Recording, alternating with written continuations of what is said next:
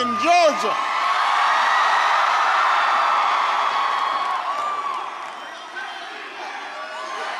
Yes, we can.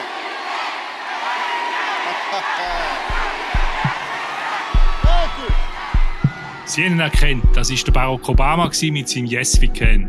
Er macht zurzeit gerade Wahlkampf in Georgia, wo ein besonders heißes Senatsrennen läuft. This is our problem here. In the Georgia Senate race, Republican nominee Herschel Walker back on the trail today, all amid more scandal. Willkommen zu einer neuen Folge vom Podcast Alles klar Amerika von Tamedia.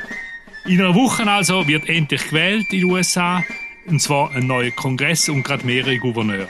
Für die Nationalpolitik aber besonders wichtig sind die Wahlen für das Repräsentantenhaus und den Senat in Washington. In den Umfragen haben die Republikaner in den letzten Wochen sehr stark zugelegt. Demnach holen sie das Repräsentantenhaus und im Senat wird es äußerst knapp. Gleichzeitig aber hat man den Eindruck, als käme es zu einem Duell zwischen dem US-Präsident Joe Biden und dem abgewählten Vorgänger Donald Trump. Dabei stehen die zwei ja gar nicht auf irgendeinem Wahlzettel. Wieso ist das so? Wieso sind die Zwischenwahlen überhaupt so wichtig? Und ist die Sache wirklich schon gelaufen, wie gewisse Umfragen vorhersagen? Und wird Donald Trump nach diesen Wahlen tatsächlich bekannt geben, dass er nochmal als Präsidentschaftskandidat wird antreten? Darüber unterhalte ich mich mit dem Martin Kilian, unserem langjährigen USA-Korrespondent in Charlottesville, Virginia. Ich bin der Christoph Münger und leite das Ressort International von Tamedia in Zürich. Guten Tag, Martin. Guten Tag, Christoph. Also, ist das Rennen wirklich schon gelaufen? Nein, gelaufen ist es natürlich erst, wenn die Wahlzettel ausgezählt werden. Aber es sieht tatsächlich nicht gut aus für die Demokraten. Es scheint so, als ob das Repräsentantenhaus, das ja ganz gewählt wird, für die Partei verloren scheint. Und im Senat könnte es ganz, ganz, wie du ja auch schon sagtest, ganz, ganz knapp zugehen, aber eben auch mit einer demokratischen Niederlage enden. Und dann wäre der demokratische Vorteil im Senat weg. Wie du weißt, ist es da 50-50. Es gibt 100 Senatoren, 50-50 zwischen den Parteien.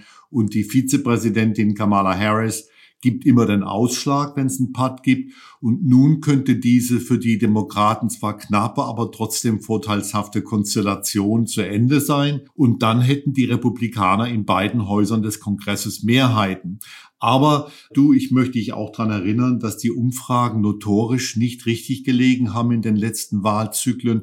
Und wir können ja auch mal nach Brasilien schauen, wo die Umfragen auch sehr daneben lagen zum Teil, indem sie dem Lula ein weitaus klareres Endergebnis vorhergesagt haben. Es könnte natürlich, wenn man Brasilien zum Maßstab nimmt oder auch die Wahl 2020 so ausgehen, dass die Demoskopen die Wähleranzahl auf der konservativen Seite unterschätzen. Und das würde dann nochmal dafür sprechen, dass die Demokraten tatsächlich beide Kammern im Kongress verlieren werden. Wir haben im Sommer mal davon geredet, dass Demokraten wirklich im Aufwind sind. Und zwar, weil die Abtreibungsfrage im Zentrum gestanden ist. Ist das Thema Abtreibung denn jetzt eigentlich vom Tisch? Ja, wahrscheinlich ist es vom Tisch in dem Sinne, dass es der Motor gewesen wäre, der eine demokratische Wahlniederlage hätte verhindern können. Wir wissen es nicht genau, aber was aus den letzten Umfragen, was auch aus den Bekundungen der Wähler klar wird, Nummer eins ist die Wirtschaft, also vor allen Dingen die Inflation, die ungebrochen über acht Prozent liegt und überhaupt also auch generell die Wirtschaft, der Zustand der Wirtschaft und dann Kriminalität. Gerade in den Ballungszentren nimmt die Kriminalität zu. Auch das ist nun ein ganz großes Wahlkampfthema geworden, während die Abtreibungsfreiheit die ja vom obersten Gericht gekippt wurde diesen Sommer, wie du weißt. Die Abtreibungsfreiheit ist eher in den Hintergrund getreten und es gibt jetzt auch schon intern bei den Demokraten Auseinandersetzungen, ob man tatsächlich die richtige Strategie gewählt habe für diese Wahl. Was Wirtschaft betrifft, will Joe Biden dem Vorsprung von der Republikaner entgegenwirken. Republicans are doubling down on their mega, mega trickle down economics that benefits the very wealthy, failed the country before, and will fail it again if they win. Das ist der Joe Biden, der gesagt hat, dass von der republikanischen Wirtschaftspolitik in erster Linie die Reichen dürften profitieren. Gleichzeitig sind viele Amerikanerinnen und Amerikaner besorgt wegen ihrer Demokratie. Zu Recht, Martin. Ja, natürlich schon. Wenn man sich überlegt, dass also ein Teil der Republikanischen Partei nicht gewillt ist, Wahlausgänge, die gegen sie sind, anzuerkennen, also eine Niederlage einzugestehen. Man denke nur an Trump und seine Wahllüge. Dann muss man sich schon Sorgen machen. Es ist aber nicht nur das, Christoph. Es ist ja generell, äh, die Mitte hält nicht mehr. Es wird eine Radikalisierung in beiden Lagern beobachtet, vor allen Dingen auf der republikanischen Seite natürlich. Und man sieht auch, wie das Konfliktpotenzial stetig anwächst und vielleicht dann auch noch mehr in Gewalt ausartet. Also ja, die Sorge um die amerikanische Demokratie ist absolut berechtigt, klar. Offenbar ist auch der Barack Obama beunruhigt und darum tritt er jetzt in zahlreichen umkämpften Bundesstaaten auf. This election requires every single one of us to do our part. It is that important.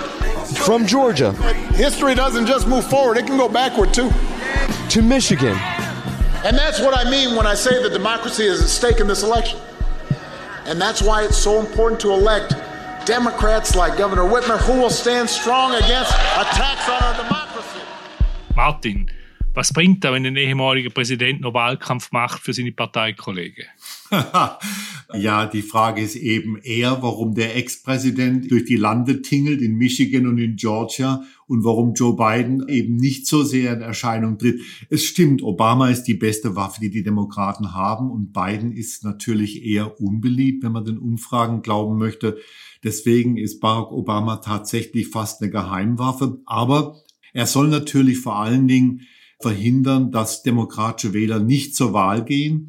Und da muss man sich eben dann doch etwas Sorgen machen im demokratischen Lager. Nicht nur ist ungewiss, ob tatsächlich die Afroamerikaner, die ja zu über 90 Prozent demokratisch wählen und die treueste Wählerschaft der Demokraten sind, ob die tatsächlich so wie 2020 zur Wahl gehen werden. Was die Demokraten besonders beunruhigt, ist das Lager der Latinos, der hispanischen Amerikaner, wo der Wahlanteil für die Demokraten zurückgegangen ist und die Republikaner stetig vor allen Dingen bei hispanischen Männern aufgeholt haben. Und ob Obama nun dem entgegenwirken kann, das wird sich zeigen in einer Woche. Immerhin, wie gesagt, er ist die beste Waffe, die die Demokraten derzeit haben.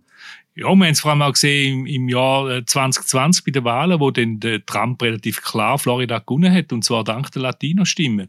Was wären denn eigentlich die Folgen für den Präsident Biden, wenn jetzt die Demokraten würden verlieren, allenfalls sogar Beitrammer im Kongress? Man müsste schon sagen, dass die Regierungszeit von Joe Biden dann irgendwo zu Ende gegangen wäre. Natürlich hätte er weiterhin die Möglichkeit, über Exekutivanordnung zu regieren. Auch hat er ziemlich freie Hand in der Außenpolitik, aber mit größeren Vorhaben wäre Schluss. Und auch die Regierungsprogramme, die bereits beschlossen worden sind, könnten von den republikanischen Mehrheiten im Kongress gebremst werden. Man könnte endlose Debatten über sie anstellen. Und zu den Verlierern übrigens würde auch die Ukraine gehören, weil ich zum Beispiel überzeugt bin, dass die republikanischen Mehrheiten, wenn sie denn zustande kämen, nicht so freizügig mit dem Geld für die Ukraine umgehen würden, wie Biden es getan hat. Am schlimmsten aber wäre, dass die Polarisierung weiter zunehmen würde und die Republikaner im Repräsentantenhaus haben ja auch zum Teil, also gerade der radikale Flügel hat bereits damit gedroht, dass man Joe Biden womöglich anklagen werde. So ein Impeachment, schon wieder ein Impeachment. Insgesamt müsste man sagen, dass sich der extrem raue Ton in Washington weiter verschärfen würde, falls die Demokraten ihre Mehrheiten in den beiden Kammern verlieren würden. Aber wer war, denn der Biden überhaupt nachlage? Ja, man würde ihm irgendwie Amtsmissbrauch vorwerfen, man würde schauen, ob es irgendwo einen Korruptionsskandal gibt. Und dann ist natürlich der Dauerbrenner Hunter Biden, der Sohn von Joe Biden, der alle möglichen Kontakte in China und auch Ukraine gehabt hat und dem man also nun nachweisen möchte, dass er vom Namen seines Vaters profitiert hat, dass er Steuern hinterzogen hat und so weiter und so fort. Ich würde mal sagen, wenn sich die Radikalen in der republikanischen Fraktion im Repräsentantenhaus durchsetzen würden, dann gäbe es sicherlich irgendwas und sei es an den Haaren herbeigezogenes, womit sie Joe Biden mit einem Impeachment überziehen könnten. Wäre das eigentlich eine Art einfache Retourkutsche wegen den beiden Impeachments gegen den Trump? Schon, ja, das wäre natürlich ein Spektakel ganz im Sinne der Radikalen innerhalb der republikanischen Fraktion. Und wenn dieser Sieg zustande kommt, Christoph, in einer Woche, dann wird es wahrscheinlich die Ultras in dieser Fraktion wie Marjorie Taylor Greene oder Matt Gaetz stärken. Das heißt, wie ich schon sagte, das Klima wird noch rauer und man könnte dann auch erwarten, dass es zu wirklich heftigen und auch sehr hässlichen Attacken gegen einzelne Personen im anderen Lager als im demokratischen Lager käme. Man denke nur zum Beispiel, wie man umgegangen ist bei den Republikanern mit dem Anschlag auf den Gatten von Nancy Pelosi in San Francisco. Die manche Republikaner haben darauf sehr brutal und sehr hässlich reagiert. Zum Beispiel Carrie Lake, das ist eine Gouverneurskandidatin von den Republikanern in Arizona. It is not impossible to protect our kids at school. They act like it is. Nancy Pelosi, well, she's got protection when she's in D.C. Apparently, her house doesn't have a lot of protection. But Martin, wovor spricht da Carrie Lake? Ja, das ist schon sehr traurig. Also sie sagt, dass äh, Nancy Pelosi wohl in Washington geschützt wird, aber zu Hause in San Francisco, hahaha, ha, ha, da hat sie keinen Schutz und darauf lacht dann die Zuhörerschaft von Carrie Lake.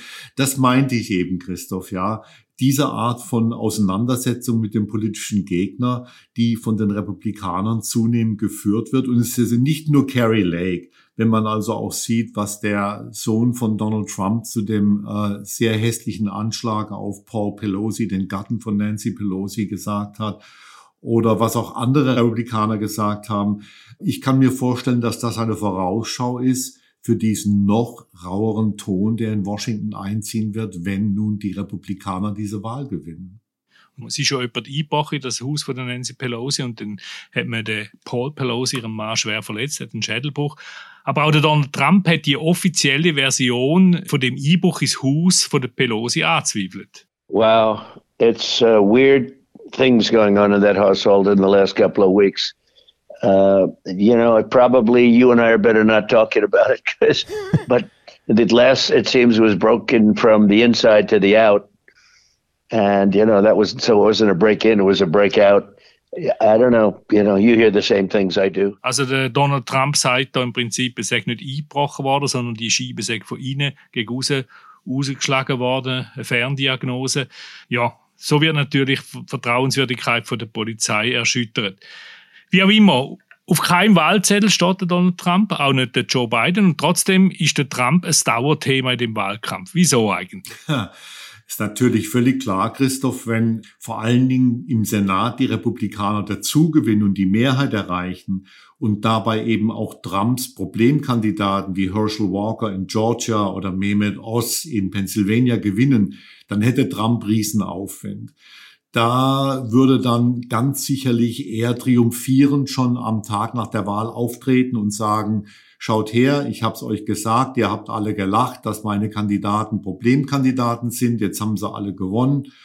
Und wenn das so weit kommt und äh, die Republikaner im Repräsentantenhaus und im Senat die Mehrheit erreichen und Trump dann triumphierend seine neuerliche Kandidatur ankündigt, dann würde ich sogar so weit gehen, die Jahre 2023 und 2024 mit den letzten Jahren vor dem Bürgerkrieg zu vergleichen, also 1859 und 1860. Man kann das debattieren, aber meiner Ansicht nach würde dann der Gegenseit der Hass und die Polarisierung würde also eine ganz neue Dimension annehmen. Und natürlich auch die Verschwörungstheorien, was äh, wir eben von Donald Trump in Bezug auf Paul Pelosi und die Vorgänge in San Francisco gehört haben, also den Angriff auf äh, Nancy Pelosis Gatten.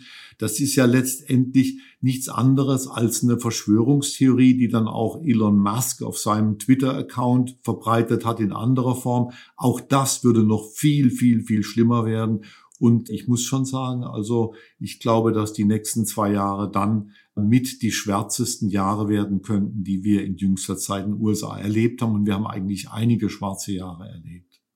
Es hängt jetzt natürlich viel davon ab, ob der Trump seine Kandidatur für 2024 ankündigt. Man erwartet es eigentlich schon nächste Woche, nachdem dass denn die Midterms abgeschlossen sind. Könnte Trump sich denn parteiintern überhaupt gegen den DeSantis, den Gouverneur von Florida, durchsetzen? Gute Frage. Ich meine, das ist eine Frage der Basis. Die Basis steht wohl im Großen und Ganzen weiterhin zu Donald Trump, während viele Amtsträger in der Partei. Und man muss ja hier auch mal sagen, dass nicht die ganze republikanische Partei äh, geprägt wird von Leuten wie Carrie Lake oder Marjorie Taylor Greene. Es gibt ja auch immer noch jede Menge vernünftige Menschen in dieser Partei. Und die würden, glaube ich, DeSantis vorziehen. Aber ich kann mir auch vorstellen, wenn Trump eine Kandidatur ankündigt, dass DeSantis, der ja erst 43 Jahre alt ist, dass er einfach von sich aus sagt, nein, ich kann warten. Wieso soll ich mich jetzt gegen Trump in Position bringen? Das kann mir nur schaden langfristig und dass Trump tatsächlich zum neuerlich zum Präsidentschaftskandidaten gekürt wird. Meiner Ansicht nach wäre Ron DeSantis schlecht beraten, wenn er gegen Trump antreten würde. Wie gesagt, er ist 43 Jahre alt, er hat jede Menge Zeit. Oder eben, was ich auch schon äh, an der Stelle erwähnt habe, vielleicht geht er mit aufs Ticket als Vizekandidat, das wäre natürlich auch eine Möglichkeit. Aber jetzt zurück zum Trump. Was passiert denn eigentlich, wenn er angeklagt wird wegen der Mar-a-Lago-Geschichte, wo er kein Papier entwendet hat aus dem Weißen Haus? Oder mit der Geschichte aus Georgia wegen versuchter Wahlbeeinflussung? Willkommen zu juristischem Neuland. das wäre eine Situation, die wir hier noch nie gehabt haben, natürlich. Ich kann mich auch nicht erinnern, dass wir in Europa so eine Situation gehabt haben. Juristisch würde nichts dagegen sprechen, dass Trump, auch wenn er angeklagt wäre, wieder antreten kann. Aber man kann sich also die Verwerfungen, die aus einer solchen Situation entstehen würden, ausmalen. Das würde extrem hässlich werden. Und mir ist eigentlich auch nicht ganz klar, wie die amerikanische Justiz damit umgehen würde. Vor allen Dingen ist natürlich der derzeitige Justizminister ein Demokrat, der von Joe Biden ernannt worden ist. Und man kann sich vorstellen, dass im republikanischen Lager dann sofort natürlich ein Wutgeheul ausbricht wonach dieser Schritt politisch, eine Anklage Trumps politisch motiviert ist. Das hat Trump ja auch schon gesagt. Du, ich habe keine Ahnung, wie das ausgehen würde. Wie gesagt, juristisch wäre es totales Neuland. Voraussetzt, Demokraten verlieren hoch und der Trump wird kandidieren. Was heißt das für den Joe Biden? Ja, die Folgen einer Niederlage wären natürlich gravierend. Joe Biden müsste mit erheblichem innerparteilichen Widerstand gegen eine neuerliche Kandidatur 2024 rechnen. Dazu kommen Fragen nach seinem Alter. Er wird ja jetzt also 80 Jahre. Und es gibt eine ganze Menge von Stimmen, die sagen, er ist eigentlich zu alt, um nochmal anzutreten. Aber wenn nun nächste Woche die Demokraten klar verlieren würden, kann ich mir nicht vorstellen, dass Joe Biden nochmals 2024 antritt. In jedem Falle würde eine Wahlniederlage in der Demokratischen Partei Streit auslösen zwischen Moderaten und Progressiven, ein Streit, der schon seit Jahren ausgetragen wird immer wieder zugedeckt wird und nach einer Wahlniederlage wohl dann wirklich sehr stark wieder aufbrechen würde. Man kann diese Streitereien schon im Vorfeld der Wahl beobachten. Ähm, und wir werden sie ganz sicherlich erleben, wenn also das Wahlergebnis nächste Woche schlecht ausfällt. Was aber, wenn die Voraussagen falsch sind und Demokraten ihre Mehrheit können? das wäre schlecht für Donald Trump und für den derzeitigen Minderheitsführer, den Fraktionsführer der Republikaner im Repräsentantenhaus, Kevin McCarthy. Und wahrscheinlich würde Joe Biden 2024 wieder antreten. Er könnte ja sagen, hallo, ihr habt die Wahl mit mir an der Spitze gewonnen. Auch wenn es vielleicht am Ende Barack Obama war, der die Wähler genügend motiviert hat, um die Demokraten über die Ziellinie zu bringen. Aber ich muss sagen, ich bin eigentlich trotz aller Unkenrufe, was die Umfragen angehen, pessimistisch. Im Gegensatz zu dem Filmemacher Michael Moore, den wir ja alle kennen, der hat also gesagt, dass die Demokraten die Wahl gewinnen werden und die demokratischen Anhänger sollten nicht verzagen. Er glaubt an einen demokratischen Sieg. Ich glaube nicht daran, aber wie gesagt, die Wahrheit werden wir wissen, wenn das Wahlergebnis ausgezählt ist. Ist der Michael Moore schon mal richtig gelegen mit der Prognose? Äh, ja, er hat die Wahl von Donald Trump 2016 vorausgesagt. Okay, nicht schlecht. Wir werden es sehen. Ganz herzlichen Dank, Martin, nach Charlottesville. Vielen Dank an dich, Christoph, und Grüße nach Zürich. Danke vielmals. Das ist eine weitere Folge von Alles klar Amerika, einem Tamedia-Podcast der USA. Das nächste Mal hören Sie uns da bereits wieder in einer Woche, nämlich am Mittwoch, am 9. November mit einer Spezialausgabe zu den Zwischenwahlen in den USA. Ich freue mich jetzt schon drauf, denn Isabel Jacobi sozusagen als Sonderkorrespondentin in Wisconsin zu begrüßen, natürlich der Fabian Fellmann in Washington und ebenso der Martin Kilian in Charlottesville. Alle werden sich dann zu den Wahlen äußern. Isabel Jacobi zu dem, was im Rust Belt passiert ist, der Martin Kilian zum Süden der USA und der Fabian Fellmann aus Washington im Herz der amerikanischen Politik. Nachlesen kann man den Podcast auf den Websites von Tagesanzeiger, Batz, der Bund, Berner Zeitung und allen anderen Mediatiteln. Und natürlich überall dort, wo es Podcasts gibt. Am Mikrofon in Virginia war der Martin Kilian, hier in Zürich der Christoph Münger. Bis zum nächsten Mal.